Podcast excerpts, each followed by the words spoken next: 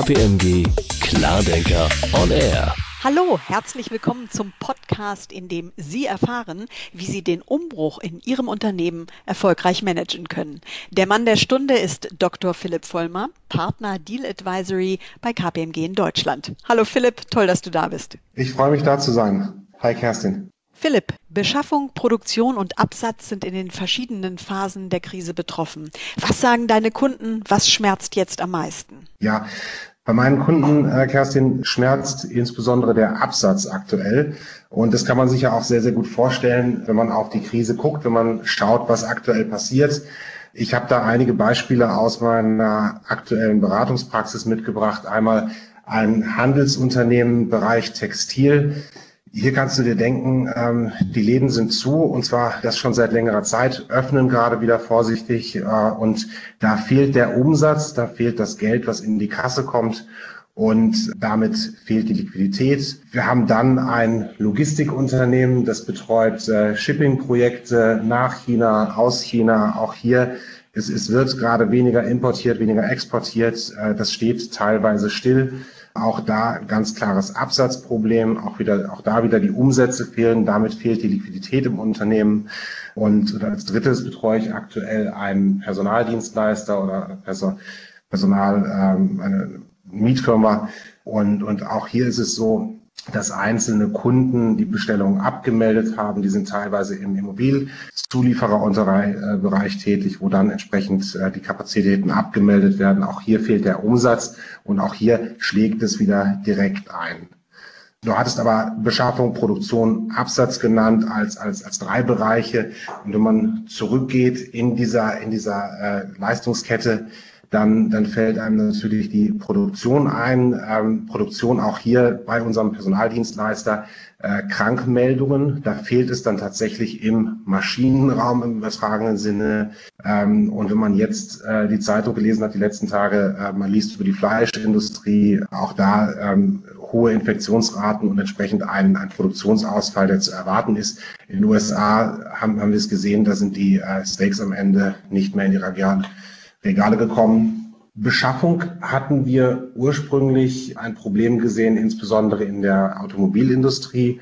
Und in der Automobilindustrie ist die Supply Chain natürlich ein ganz, ganz fragiles Gebilde dass das hier hätte empfindlich gestört werden können. Da ist dann letztlich der Shutdown äh, dem Ganzen zuvorgekommen und, und dieser Einbruch in die Leistungskette ist nicht aus der Beschaffungsseite gekommen. Insofern äh, sind das die Situationen, äh, die wir gerade sehen. Wie gesagt, insbesondere im Absatz. Es fehlt das Geld, was oben reinkommt. Es fehlen die Umsätze und damit ist die Liquidität belastet. Ja, Problem Liquidität. Aber was kannst du da tun? Wie kann man helfen? Was, was jedes Unternehmen jetzt erst einmal selbst tun sollte und, und wobei wir auch natürlich gerne helfen, ist eine Liquiditätsplanung anzufertigen. Und zwar eine kurzfristige Liquiditätsplanung, die auf Wochenbasis angefertigt wird. Das ist ein arbeitsamer Prozess. Allerdings ist es ein extrem wichtiger Prozess, weil nur so kann man nach vorne schauen als Geschäftsführung und entsprechend sehen, wann können, wann kann das Geld knapp werden, wann können Liquiditätsprobleme auf uns zukommen. Das ist also gewissermaßen ein Kurzstreckenradar für die Geschäftsführung in dieser schwierigen Zeit. Und, und wenn man, wenn man eine solche Liquiditätsplanung aufgesetzt hat und, und sieht, dass es, dass es in der einen oder anderen Woche, wenn es, wenn es die Personalauszahlung gibt, beispielsweise zu Engpässen kommen könnte. Dann geht es darum, kurzfristig sehr, sehr schnell entsprechend Maßnahmen anzustoßen. Viele, viele Unternehmen, das ist nichts Neues, haben Kurzarbeit angestoßen. Äh, es sind, es sind im April bis zu 10 Millionen Arbeitnehmer in Kurzarbeit oder für Kurzarbeit, zur Kurzarbeit gemeldet gewesen. Das sind, ähm, je nachdem, wie man die Statistiken liest, ein Drittel oder ein Viertel der arbeitenden Bevölkerung. Das heißt, das ist ein Instrumentarium, was sehr, sehr gut angenommen wurde. Ansonsten gibt es staatliche Hilfen, wie bekannt ist, die KfW-Darlehen beispielsweise, die müssen entsprechend, äh, die müssen ins Haus geholt werden, wenn erforderlich. Ähm, aber was wir in den Mittelpunkt unserer Bemühungen stellen, ist Kostensenkung, äh, Liquiditätsschonung, weil wir hier eben, ähm, wenn wir Kosten senken, wenn wir auf die Kostenbremse treten, weil wir damit vermeiden, unnötiges neues Fremdkapital ins Unternehmen zu holen, was später eben zurückgezahlt werden muss. Weil damit verschiebt man letztlich den, den Effekt der Krise, insbesondere in Branchen, wo es darum geht, dass man den Umsatz nicht nachholen kann, den man jetzt verliert. Damit verschiebt man das Problem in die Zukunft, wenn man ihn, wenn man es kreditfinanziert macht. Du bist Spezialist für die Planung von Szenarien und Eventualitäten. Wie kann ein Plan B in der Krise helfen? Ja, zunächst einmal ähm, in, in der Situation, in, in der wir jetzt sind, muss man zwangsläufig immer in Szenarien denken und man muss diese Szenarien auch zu Papier bringen, äh, entsprechend in Szenarien planen. Dabei, dabei muss man es natürlich nicht zu weit treiben und fünf Szenarien angucken. Wir, wir empfehlen aber schon mindestens ein zweites Szenario zur aktuellen Cashflow-Planung hinzuzuschalten, um zu sehen, wie kann sich der, der Liquiditätsabfluss beschleunigen, wie kann sich das Problem beschleunigen, wenn die Umstände eben äh, schlechter sind oder sich schlechter entwickeln als ursprünglich erwartet. Beispielsweise, es sind äh, Geschäfte wieder eröffnet worden, die Kunden nehmen es aber in der Form noch nicht an. Und das hören wir auch aus dem Mandantenkreis es gibt sehr überraschende Beobachtungen. In, in, einigen Bereichen kommen die Kunden gerne wieder in die, in die Läden, die, die wieder äh, eröffnet oder Teile eröffnet worden sind. In anderen Städten bleibt es eben vollständig aus. So, aber die Frage nach Eventualitäten, da geht es ähm, um das, was wir als Contingency Planning bezeichnen oder, oder Vorbereitung eines, eines Plan B, Erstellung eines Plan B. Dabei ähm, geht es ganz stark darum, vorbereitet zu sein, gut vorbereitet zu sein auf etwas, was man jetzt schon abschätzen kann, aber wo man nicht ganz sicher ist, ob es tatsächlich eintritt.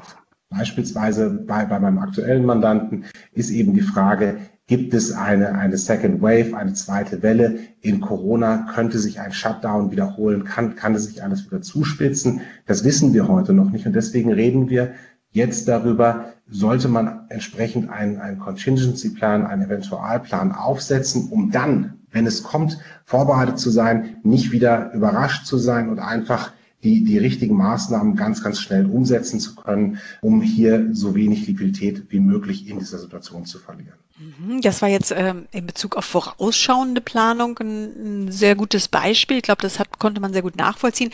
Gibt es denn auch sowas wie Sofortmaßnahmen, die eingeleitet werden können? Sofortmaßnahmen müssen, müssen eingeleitet werden. Ich habe gerade erwähnt, äh, die Kurzarbeit, die, die staatlichen Hilfen und Maßnahmen zur Kostensenkung sind eben Dinge wie, wie ein, ein klassischer Ausgabenstopp. Und dieser Ausgabenstopp, der klingt nicht besonders innovativ, ist er auch nicht ähm, und, und ärgert auch die Mitarbeiter hier und da, wenn dann keine Kekse mehr im Besprechungsraum stehen, obwohl die Besprechungsräume ja ohnehin gerade leer sind und man sich nicht gemeinsam äh, um den Keksteller setzen sollte.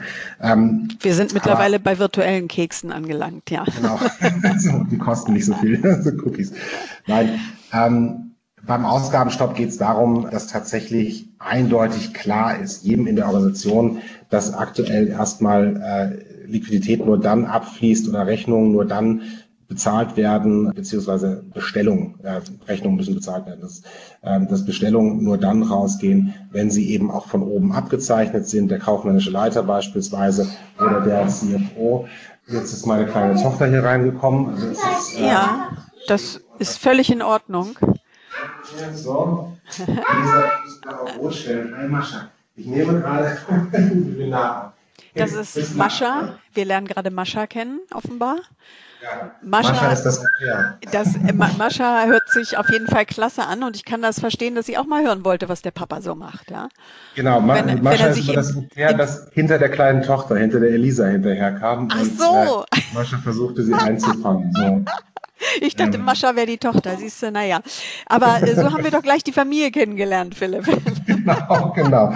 Das erinnert mich an das BBC-Interview mit dem großartigen Auftritt der, der, zwei Kinder. Herrlich, ja. Wir waren stehen geblieben beim Ausgabenstopp, für Absolut. den ich, äh, ja. den ich mich hier einsetzen möchte. Also alle Ausgaben gehen entweder über den Tisch vom kaufmännischen Leiter oder CFO, weil wir haben es oft gesehen in, in Sanierungsprojekten, dass, äh, dass das Geld schon knapp war. Aber es gab einen Meister in der Produktion, der hat gesagt, Mensch, ich kriege hier ein gewisses Fertigungsteil äh, günstiger, wenn ich es hundertfach bestelle. Ich brauche jetzt erstmal nur fünf, aber ich, äh, ich kriege es äh, billiger am Hunderterpack, bestelle ich das Hunderterpack. Und das darf aktuell eben nicht passieren.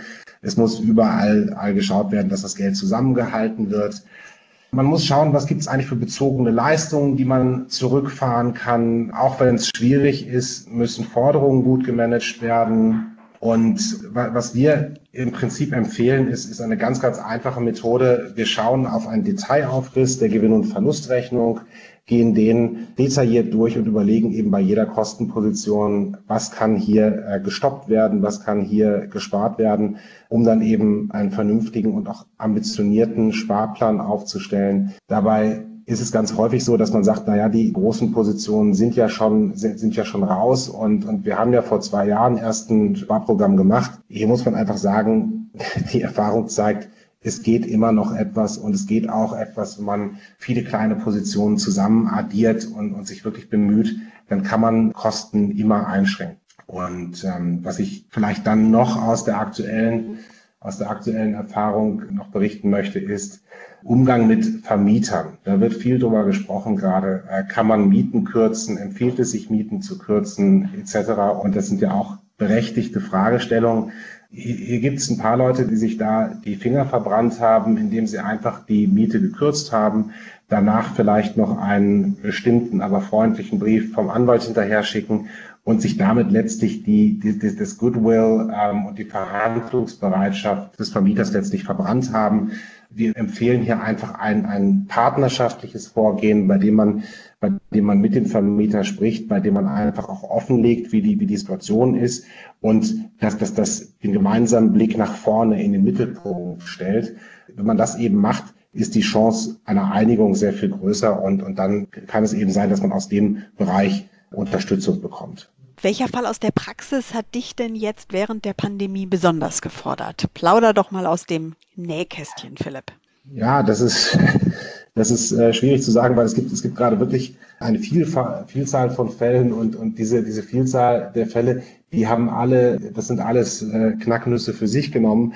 Was uns besonders viel Kopfzerbrechen bereitet hat, waren die Fälle, die reingekommen sind, wo die Geschäftsführung ähm, letztlich mit Unternehmen kommt, die bereits in einer mittelschweren Krise sind und, und die jetzt von Corona äh, betroffen sind zusätzlich.